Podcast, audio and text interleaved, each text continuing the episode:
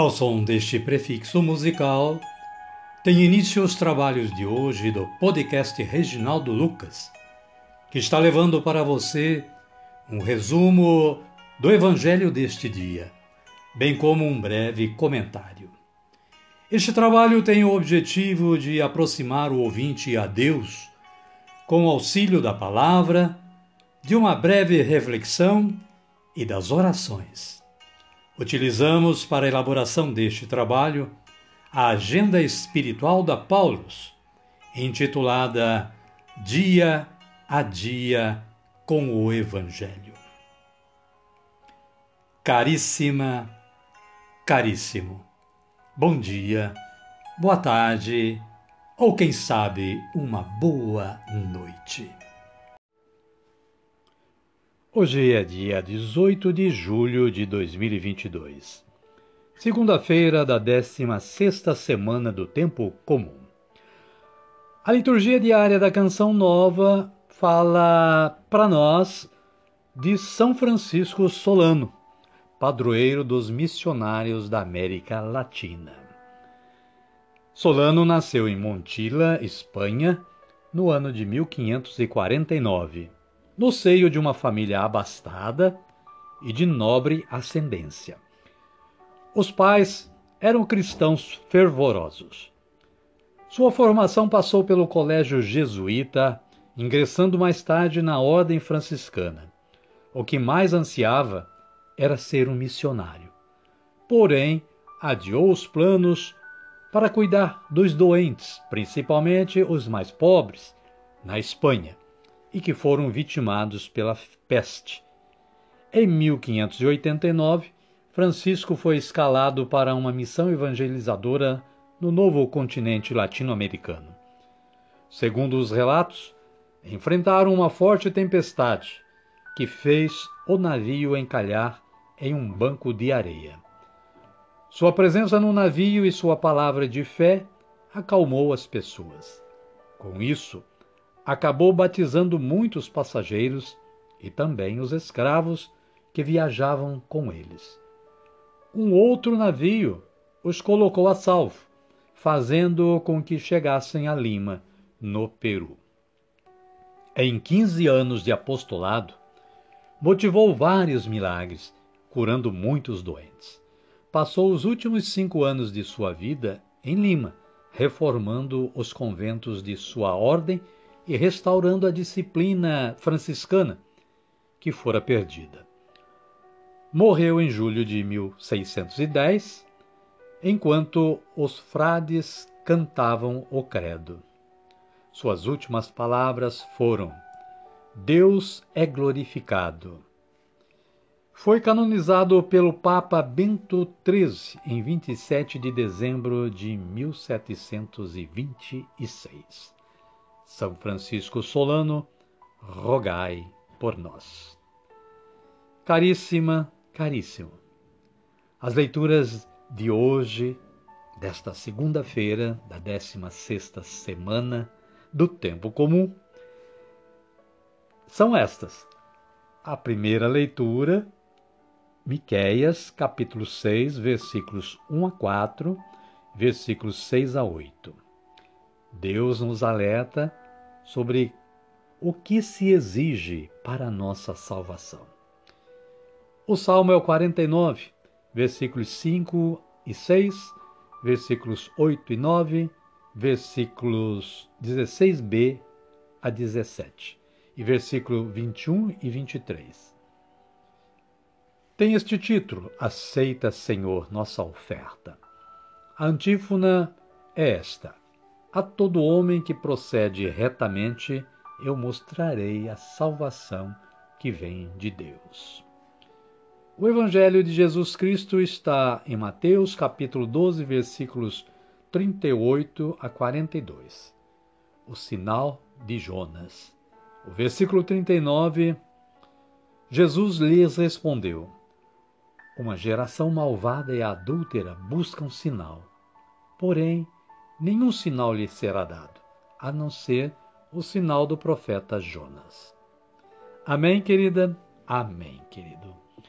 Então nós vamos invocar o poder do Santo Espírito de Deus, para que o nosso trabalho seja bem feitinho e bem a contento de todos os ouvintes e de Deus também. Oremos assim: Vinde, Espírito Santo, e enchei os corações dos vossos fiéis, e acendei neles o fogo do vosso amor. Enviai o vosso Espírito, e tudo será criado, e renovareis a face da terra. Oremos. Ó Deus, que instruístes os corações dos vossos fiéis com a luz do Espírito Santo, fazei que apreciemos retamente todas as coisas, segundo o mesmo Espírito, e gozemos sempre da sua consolação. Por Cristo, Senhor nosso. Amém. Agora sim, agora estamos fortalecidos com a melhor força que existe no mundo, a força de Deus.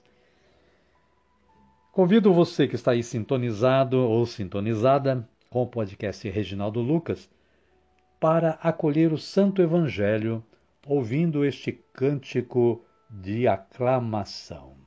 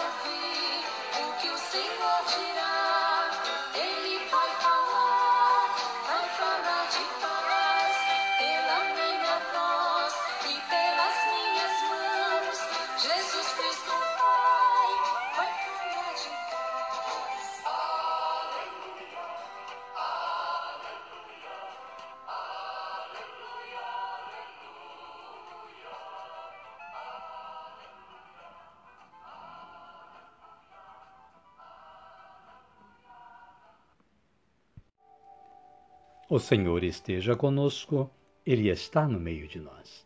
Evangelho de Jesus Cristo, segundo Mateus. Glória a vós, Senhor. Capítulo 12, versículos 38 a 42.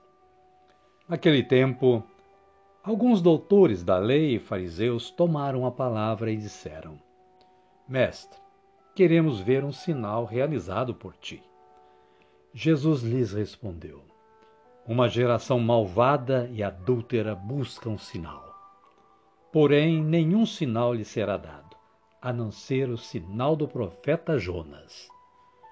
Porque, assim como Jonas esteve três dias e três noites na barriga do monstro do mar, também o filho do homem estará três dias e três noites no coração da terra os habitantes de Nínive se levantarão com esta geração no julgamento e a condenarão, porque eles se arrependeram com a pregação de Jonas.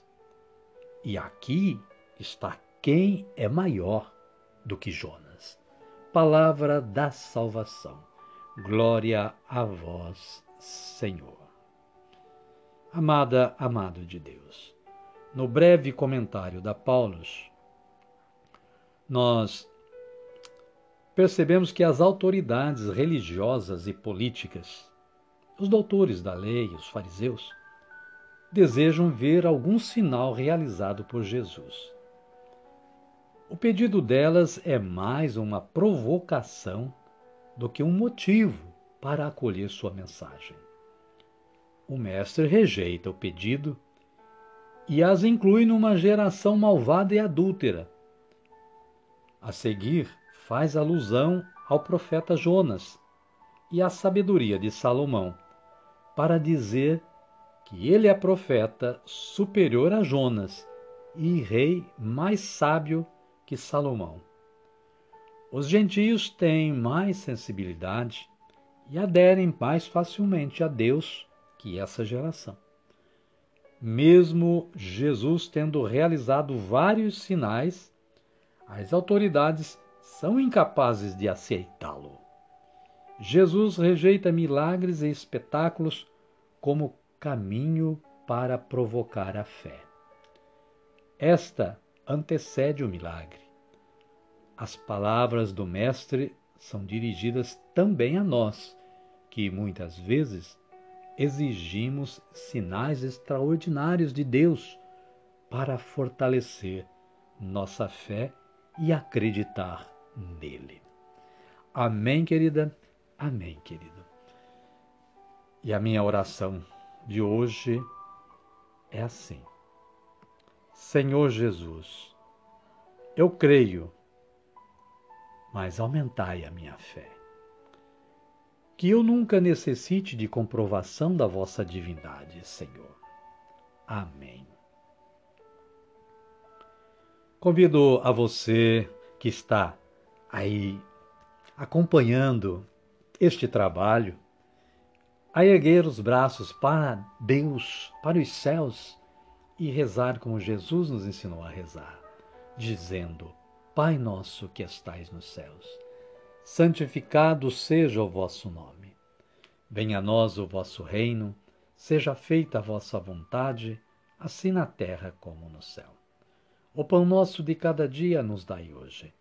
Perdoai-nos as nossas ofensas, assim como nós perdoamos a quem nos tem ofendido. E não nos deixeis cair em tentação mas livrai-nos do mal. Amém.